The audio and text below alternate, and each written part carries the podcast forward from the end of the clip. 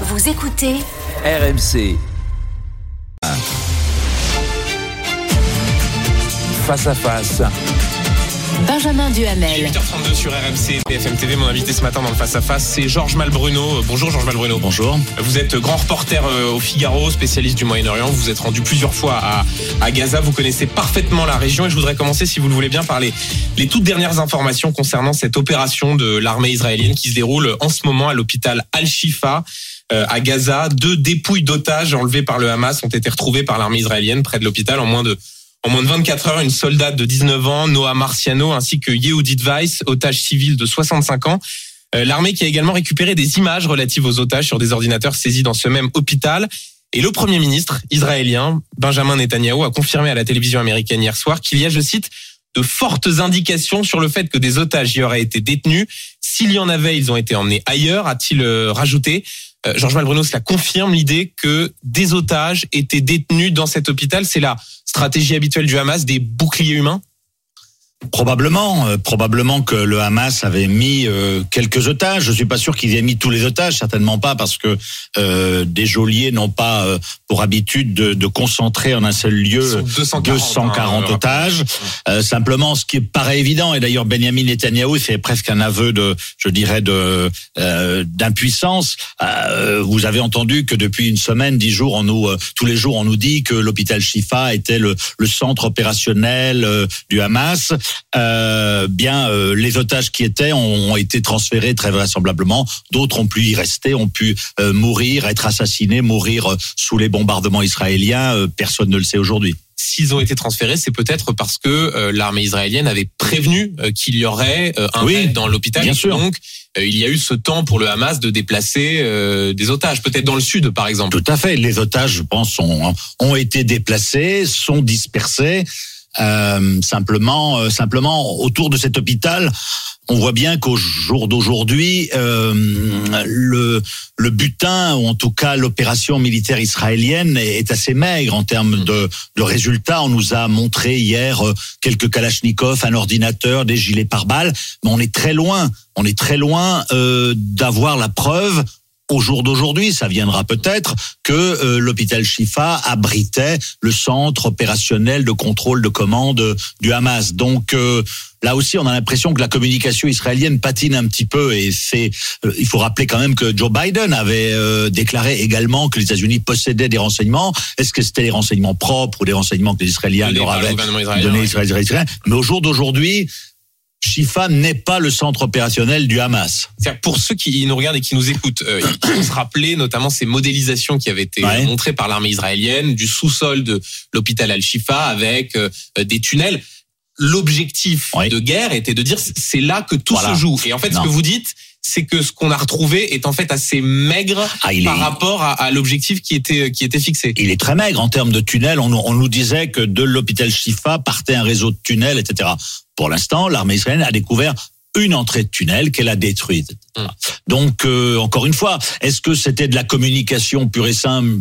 Peut-être pas, mais euh, à trop communiquer, on donne des arguments à nos adversaires, à nos ennemis. Il est évident que le Hamas, pour l'instant, ça donne, je dis pour l'instant, ça donne l'impression plutôt que le Hamas avait une station de police là-bas, avait un poste de contrôle avec euh, quelques armes, etc. Mais on- l'armée israélienne n'a pas découvert le poteau rose avec euh, des bunkers, avec euh, des ordinateurs, avec un centre de commandement. Ça viendra peut-être. Hein, Oui, parce mais- que rappelons que à l'heure où l'on se parle, L'opération euh, continue. l'opération euh, continue avec Voilà. euh, des soldats. Des fouilles. D'autres éléments vont être peut-être, retrouvés dans peut-être, les, dans les peut-être. heures qui viennent. tous les jours, les soldats israéliens, depuis mercredi, hein, eh bien, interrogent euh, les patients, interrogent des médecins, interrogent des déplacés et fouillent des bâtiments, etc. À la recherche, effectivement, euh, d'indications, de renseignements. Mais pour l'instant, je vous dis encore une fois, la collecte est assez maigre. Oui, parce que vous, vous, vous semblez donc douter de la, la pertinence ou du moins des résultats de cette opération. Rappelons pour ceux qui nous regardent et qui nous écoutent que euh, a été documenté que euh, en 2014 Voilà. le Hamas faisait des conférences de presse dans cet hôpital. Bien sûr, bien par sûr. ailleurs, des militants palestiniens du Fatah, c'est-à-dire l'adversaire du Hamas, avaient été torturés, dans ce même hôpital. C'est Amnesty International qui le dit, qui n'est pas franchement Oui. complaisant de Mhm. comment dire de, de, de complaisance. On peut pas l'accuser de complaisance Oui. à l'égard du gouvernement israélien. C'est donc bien la preuve qu'il y a Il y a eu dans le quelque passé. chose, euh, de, dans cet euh, hôpital qui était un, un- un point nodal de la, la stratégie du Hamas. Probablement, mais euh, pour l'instant, on n'en a pas la preuve. Et donc vous pensez Bah, que, il faut attendre, il faut attendre. Le, le- le porte-parole de l'armée israélienne a dit ce qu'on vous a montré n'est que la partie émergée de l'iceberg. Il faut attendre. Euh, vous me le disiez hier au, téléphone, je révèle les coulisses de, de cet entretien, que vous étiez allé euh, dans Oui, cet souvent, hôpital à- à souvent. Al-Shifa pour pour ceux qui, qui nous écoutent. Quoi ça ressemble? C'est quoi? C'est un dédale de de Non, c'est un, immense hôpital. C'est un euh, hôpital, c'est le plus grand hôpital de la bande de Gaza qui a une capacité, je crois, de plus de 2000 euh, patients. Aujourd'hui, on n'en est plus qu'à qu'à 600 et euh, donc c'est un hôpital assez classique. Mais il est évident que euh, que depuis que le Hamas a pris le contrôle, ça fait partie de ça fait partie de sa politique de de lutte contre Israël lorsqu'il y a des périodes de tension. Mais euh, c'est un hôpital qui est aujourd'hui, alors évidemment, comme la plupart des autres hôpitaux, certains ont été fermés, notamment dans le nord de la bande de Gaza, est au parce que bord là, de la que des, Là, on est des dans- patients sont encore soignés. ah oui, il y a euh, plus de 600 patients. dans cet hôpital. Plus de 600 patients, mais l'hôpital n'a plus de carburant. Euh, L'option de l'évacuation euh, des patients est une option qui ne peut pas être appliquée puisqu'il n'y a pas de carburant, il n'y a pas assez d'ambulances. Donc, effectivement, plus le, le l'assaut israélien va durer, plus va se poser le problème de que fait-on de euh, des patients à l'hôpital Al-Shifa. Euh, Georges Malbruno, je voudrais qu'on revienne sur la question spécifique des otages. hein. Le, le président américain Joe Biden s'est dit euh, optimiste Mmh. quant à leur sort. Et hier soir, le ministre de la Défense, Sébastien Lecornu, a déclaré avoir, je cite, de l'espérance après avoir fait le, le point au Qatar. Et il fait une tournée dans la région. Est-ce que c'est de la communication ou est-ce que les choses avancent vraiment? Alors, je pense qu'il faut surtout entendre Joe Biden, qui est, qui est le, le, comme vous le savez, le président des États-Unis, et les États-Unis sont très impliqués. Joe Biden a envoyé le patron de la CIA, Bill Burns, euh, négocier avec le patron du Mossad, David Barnea, à Doha, Mhm. un responsable Qatar, ouais. au Qatar, qui, comme vous le savez, abrite la branche politique du Hamas et qui est le médiateur dans, dans cette crise. Euh, Ismaël Haniyeh, un des responsables de cette branche politique, est allé au Caire. Le Caire aussi joue le rôle de médiateur.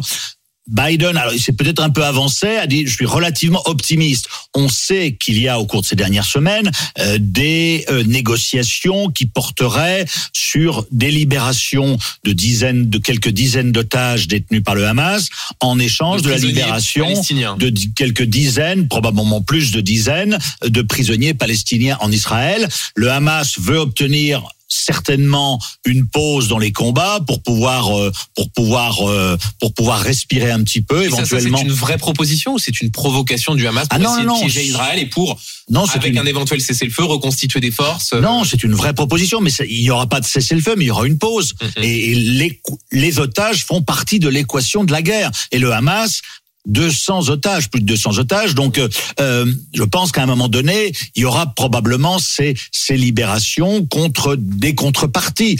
Euh, simplement, ces libérations d'otages et, et ce, ce, ce, ce processus risque de durer assez longtemps, mais on peut être raisonnablement optimiste si Joe Biden l'a dit. Oui, parce que ces messages d'optimisme, on a le sentiment de les entendre depuis un mois sans qu'il y ait beaucoup de Ah oui, mais vous savez, une crise d'otages, euh, le temps est la variable d'ajustement. Et vous en savez quelque chose voilà. Vous-même qui avait donc, été euh, détenu donc en- je, je, voilà, il y aura, il y aura des libérations, il y aura des libérations parce que le Hamas veut obtenir en échange la sortie de prison d'Israël de détenus palestiniens pour rehausser sa position euh, en Cisjordanie et ailleurs. Euh, Dans ce contexte, Georges Malbruno, la, la pression internationale est de plus en plus forte. hein, et comme une réponse à cela, le Premier ministre israélien Benjamin Netanyahou a admis euh, hier soir dans ce même entretien à, euh, à CBS, à la télévision américaine, que les efforts de l'armée israélienne pour faire, je cite, un nombre minimal de victimes civiles à Gaza n'étaient pas couronnés de succès, hein, c'est son expression. Euh, c'est quoi un début de, de mea culpa, d'aveu d'échec sur euh, cette opération à, à Gaza? Bah, c'est, euh, à mon sens, reconnaître que que la communication euh, israélienne patine quelque peu. Et euh, effectivement, c'est reconnaître une réalité. Hein. Euh, et vous l'avez dit, et c'est vrai que on sent que la fenêtre euh, de, se referme ou risque de se refermer au cours des prochaines semaines pour l'opération israélienne à Gaza, l'opération militaire. Vous avez eu cette nuit Anthony Blinken qui a euh, appelé euh, le ministre de la Défense israélien pour lui demander des mesures urgentes euh, contre les colons en Cisjordanie. Vous, voilà. Vous avez eu aussi Blinken qui a protesté contre le fait qu'Israël avait bombardé à à côté d'un hôpital de campagne jordanien. La Jordanie, c'est l'allié des États-Unis et aussi c'est un pays qui a fait la paix avec Israël. Donc on voit qu'il y a quand même des pressions euh, qui s'accentuent sur Israël. Le ministre des Affaires étrangères israélien l'a reconnu il y a quelques jours, je crois, disons nous allons devoir faire face à une, à une pression de plus en plus forte. Il, il a dit, pour le citer, euh, Plusieurs semaines. on a deux, trois Voilà. semaines pour agir. Euh, très concrètement, Je ça pense- veut dire qu'au fond, le gouvernement israélien fait le pari que d'ici deux, trois semaines, la pression internationale sera trop forte et qu'à ce moment-là, Voilà. ils n'auront pas d'autre choix que de négocier un cessez-le-feu, qu'ils ne pou... Probablement. Qu'est-ce que ça veut dire Bah, ça veut dire d'ailleurs, cette idée qu'il n'y a plus que deux, trois semaines. Bah, ça veut dire Yoav Galland, le ministre de la Défense, l'a dit, euh, je crois que c'est hier. Il a dit voilà, on a presque terminé le travail au nord de la bande de Gaza. Euh, on a presque terminé le travail dans Gazaville. On demande à quatre localités au sud de Gaza, eh bien, de d'évacuer ses habitants. Mm.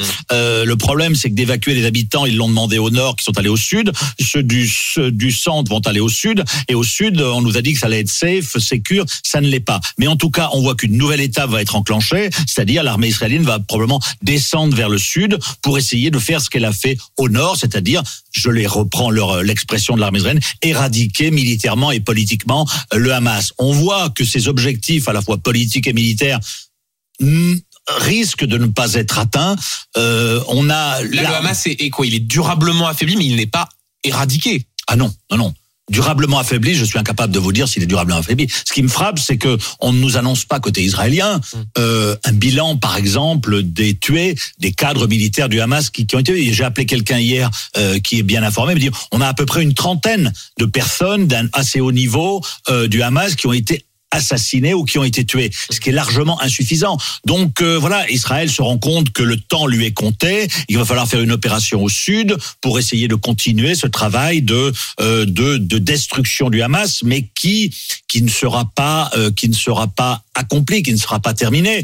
Et, euh, et donc euh, voilà, on, on en revient. À le, je pense qu'Israël avait des buts, c'est normal, sous l'effet de la de, du choc, etc. Éradiquer, mais comme je vous le disais il y a un mois lorsqu'on se voyait, on n'éradique Ah, pas sous une idéologie. Et euh, vous avez vu qu'hier le Hamas en Cisjordanie a revendiqué une attaque. Donc le Hamas ne va pas être éradiqué, euh, même s'il est largement affaibli euh, dans la bande de Gaza. Euh, Un mot encore sur ce sujet, Georges Melbruno. Euh, la position des États-Unis des États-Unis est particulièrement scrutée. Pour la première fois, il n'y a pas eu de veto Oui. quant à une résolution du Conseil de sécurité des Nations Unies qui demande notamment des trêves humanitaires. Est-ce que ça veut dire que là aussi, Joe Biden, premier allié Voilà. d'Israël, pourrait finir par dire Là, il faut arrêter les frais et appeler par exemple à un cessez-le-feu comme euh, a pu le faire euh, Emmanuel Macron. On va y revenir dans quelques instants sur la position Très vraisemblablement, c'est le scénario euh, euh, auquel on, on, on, on va être confronté, c'est-à-dire euh, les États-Unis. À un moment, Joe Biden va siffler la, la fin de cette opération militaire. Et le fait que les États-Unis, pour la première fois à l'ONU, ne mettent pas leur veto à une résolution, c'est un signal. Euh, Georges Malbruno, je voudrais qu'on aborde la question de la ligne diplomatique française euh, accusée d'être euh, d'être illisible. Vous avez révélé dans les colonnes euh, du Figaro que plusieurs ambassadeurs du Moyen-Orient avaient adressé une note au Quai d'Orsay et à l'Élysée s'inquiétant d'une position, je cite, incomprise au Moyen-Orient, en rupture avec la position traditionnellement équilibrée de la France. En clair, si je résume, il reproche à Emmanuel Macron une, posi- une position euh, trop favorable à, à Israël. C'est totalement inédit que des ambassadeurs en poste assument euh, de telles critiques, non? Exactement. C'est inédit qu'une bonne dizaine d'ambassadeurs au Moyen-Orient, quelques-uns en Afrique du Nord, collectivement signent, assument de signer une note euh, disant qu'effectivement la position de la France est incomprise, la crédibilité de la France a été euh, a été euh, endommagée, l'image de la France est dégradée et que tout ça, même si c'est dit en termes diplomatiques, est le résultat des positions prises initialement par Emmanuel Macron. Donc c'est grave, mais mais c'est grave, c'est inédit, hein, c'est inédit. Euh, ça veut dire que ça veut dire qu'il y a une, ça veut dire que ces ambassadeurs sont pas euh, anti-Macron primaires. Simplement, ils ont des remontées du terrain euh, qui leur indiquent eh bien qu'un peu partout au Moyen-Orient, euh, la position de la France euh, Et est quels sont leurs contestée. arguments euh, concrètement à ces, ces ambassadeurs pour expliquer que cette Ah, ligne les arguments, c'est que certains d'entre eux, certains d'entre eux n'ont plus accès aux autorités des pays dans lesquels ils ils opèrent. L'un d'entre eux a reçu des menaces de mort de la part d'éléments extrémistes du pays dans lequel il est, et ça veut dire que la presse les accuse accuse parfois la France d'être complice du génocide aux côtés euh, des de, de la Grande-Bretagne et des États-Unis. Donc euh, l'image de la France avant n'était pas celle-là. Génocide qui est un mot qui est utilisé Oui, par euh, ces voilà, pays arabes. Ces pays arabes, ouais. c'est pas moi qui l'invente, mais je veux dire, voilà. Donc ça veut dire que, mais on le constate. Moi, j'ai fait un papier, on a tous fait des papiers sur ça. il y a une situation qui est pour la France assez dangereuse au Moyen-Orient aujourd'hui. C'est peut-être une des raisons pour lesquelles euh, Emmanuel Macron a envoyé le ministre de la Défense là-bas pour essayer d'expliquer un peu plus cette position française. Et c'est certainement ce qui explique, c'est une des raisons pour lesquelles Emmanuel Macron a repositionné, recalibré son discours euh, sur la sur la sur la sur le Moyen-Orient, parce que, bah, comme vous disiez, on a eu un, un- une politique qui est zigzagante, c'est-à-dire euh, très pro-israélienne au début, ce qu'on peut comprendre, et ensuite, eh bien, euh, ensuite, maintenant, on arrive à, à une position avec des critiques très sévères. Hier, le Quai d'Orsay a parlé de politique de terreur, hein, a dénoncé la politique de terreur des colons en Cisjordanie. Ce sont des mots très forts. Donc voilà, mais simplement. euh, C'est un camouflet pour Emmanuel Macron C'est un- d'avoir ce, ce- Bah, ces ambassadeurs qui oui. Font cette note euh, Voilà. transmise, transmise Alors à aux, États-Unis, il y a la même chose, hein, sauf qu'Anthony Blinken, moi, ce qui m'a frappé, c'est qu'il a dit "We are going to listen to you." On va vous va écouter. vous écouter. Quand j'ai appelé l'É- l'Élysée, on nous a dit "Mais non, euh, ces gens-là euh, ont des objectifs de carrière, etc." On a l'impression. Rappelons qu'Emmanuel Macron avait dénoncé jadis l'état profond Voilà. euh, du Quai d'Orsay, donc voilà, je pense sont que voilà. Mais corps diplomatique. je pense que à travers cette cette cette, cette petite fronde, hein, euh, ce qu'on voit, c'est que cette politique zigzagante d'Emmanuel Macron risque de le conduire à se brouiller avec beaucoup de gens. On voit qu'aujourd'hui, les Israéliens euh, l'ont sermonné la semaine dernière, et que en dépit de ce repositionnement en faveur, je dirais, euh, de en faveur de, de la rue arabe euh, au Moyen-Orient, il ne va pas regagner les, les cœurs parce que l'image est imprimée que la France au début a pris fait et cause pour Israël. Je pense qu'Emmanuel Macron aurait dû tout en, évidemment, condamnant l'horreur du 7 octobre, y aller très rapidement, beaucoup plus rapidement qu'il ne l'a fait, envoyer dans, la, dans le même temps Catherine Colonna dans les pays arabes pour dire attention, il y a la cause palestinienne, il y a le, les, les Palestiniens qui existent, etc. Sauf que là, on a eu une, une politique d'effectuer du en même temps qui, euh, qui conduit finalement à, à, à une dégradation encore plus forte de l'image de la France Oui, au Moyen-Orient. je, je reprends votre mot, le, le zigzag. Euh, il y a cet entretien à la BBC Oui. où il exhorte Israël à cesser euh, les, les, les bombardements, il demande Voilà. un cessez-le-feu. Dans la foulée, il clarifie auprès du président israélien Isaac Herzog en disant non, non, euh, Israël a tout à fait le droit de se défendre. En Suisse, mercredi, euh, répondant à des questions de journalistes, il dit moi j'assume tous les propos qui ont été qui ont été tenus. Euh, L'Élysée dit c'est pas brouillé, c'est de la nuance et de et de l'équilibre. Est-ce qu'on peut tenir un message comme ça nuancé en En tout cas, je ne sais pas, mais ça donne l'image d'essuie-glace. Euh, Le problème des essuie-glaces, euh, l'avantage des essuie-glaces, c'est qu'ils clarifient une situation. La, les- la politique française aujourd'hui, elle est loin de clarifier. Elle crée de, elle crée plutôt une confusion. Mm. Et donc, euh, effectivement, il y a un rappel des positions traditionnelles de la France, mais ça vient trop tard, trop faiblement. Et il y a eu cette, cette idée complètement saugrenue lancée par Emmanuel Macron en Israël, coalition, la euh, coalition internationale anti-Hamas, qui est était devenue une coalition humanitaire. la oui, mais hein. oui, mais qui qui qui, qui a été- Ouais. qui a suscité l'incompréhension. Et donc euh, les interlocuteurs euh, euh, arabes de la France aujourd'hui se disent où est la France? Qu'est-ce que c'est que cette idée? C'est une idée que, l'administration Bush en encore, 2000 La France pèse bah, encore. dans de moins en moins, de moins en moins. J'ai écrit avec Christian Chénon un livre l'an dernier sur le déclassement français au Moyen-Orient. Là, on, on- on creuse le déclassement parce que parce qu'il y a une il y a une il y a une confusion dans les messages qui sont émis. Euh, Un tout dernier mot, Georges Malbruno, euh, sur la question de la Cisjordanie qu'on évoquait tout à l'heure. Le chef de la diplomatie américaine, Anthony Blinken, a demandé à Israël de prendre des mesures urgentes pour mettre fin aux violences des colons israéliens contre les Palestiniens. Euh, L'ONU dit que c'est une situation explosive. Euh, ça éloigne encore un peu plus toute perspective politique ce qui se passe en ce moment euh, en, en Cisjordanie? Complètement, parce que même si hypothèse favorable, le Hamas est éradiqué à Gaza, vous avez encore une, une situation d'occupation en Cisjordanie avec la présence de 450 000 colons euh, qui sont qui sont poussés par un gouvernement israélien extrémiste et qui aujourd'hui effectivement commettent euh, euh, commettent des, euh, des actes de violence contre les Palestiniens. D'où cette phrase, cette ce coup de semonce américain, d'où le coup de semonce français. Et, et si vous voulez, derrière tout cela, il y a la crainte, les Palestiniens, il y a la crainte du transfert. On en revient comme il y a eu la crainte du transfert des Palestiniens de Gaza en Égypte. Vous vous souvenez, Sisi a dit certainement pas de transfert, etc. En Cisjordanie, il y a la crainte notamment en Jordanie, qui est de l'autre côté de la frontière du Jourdain, la crainte, eh bien, profitons-en pour, euh, pour pousser les Palestiniens de Cisjordanie en Jordanie. Et donc, il y a une situation qui est, qui est explosive, comme l'a dit, euh, euh, comme le disent les Nations Unies. Et, euh, et donc, oui, parce qu'il y a, euh, parce que, parce qu'on est, euh, parce que côté israélien, effectivement, il y a une volonté de la part de certains d'en profiter pour, pour avancer encore plus. Et, et donc, ça sera, ça, ça sera un autre chantier lorsque, euh, lorsque la guerre sera terminée euh, à Gaza. C'est-à-dire, qu'est-ce qu'on fait en Cisjordanie? Qu'est-ce qu'on fait? Mais on peut rien faire. Vous avez 480 000 colons israéliens qui ne veulent pas repartir. On nous dit la, la, euh, l'option des deux États, mais un État palestinien à Gaza, bon, ça va être des ruines. Et en Cisjordanie, euh, le territoire est complètement mité de Et colonies. Des Donc, pays arabes qui, à Gaza, ne sont pas franchement prêts à prendre leurs responsabilités Ah non, pour non, non, euh, essayer de trouver une solution Non, pérenne. non, non. il- La solution doit venir, euh, doit venir de des Palestiniens, d'Israël et de la communauté internationale, qui effectivement nous redit l'option des deux États. Mais et puis et puis et puis et puis et puis il y a les opinions publiques israéliennes traumatisées, je les vois mal demain élire un, un, un- un gouvernement qui soit prêt à faire la paix avec les Palestiniens et on les comprend. Et côté palestinien, vous avez un Hamas qui restera euh, en Cisjordanie et probablement à Gaza, une population gorgée de haine et donc tout cela ne concourt pas à l'établissement de relations, de négociations qui permettraient de d'apaiser euh, ce conflit. Merci beaucoup, euh, Georges Malbruno, d'avoir été euh, l'invité du Face à Face. Il est 8h53 sur RMC et BFM TV.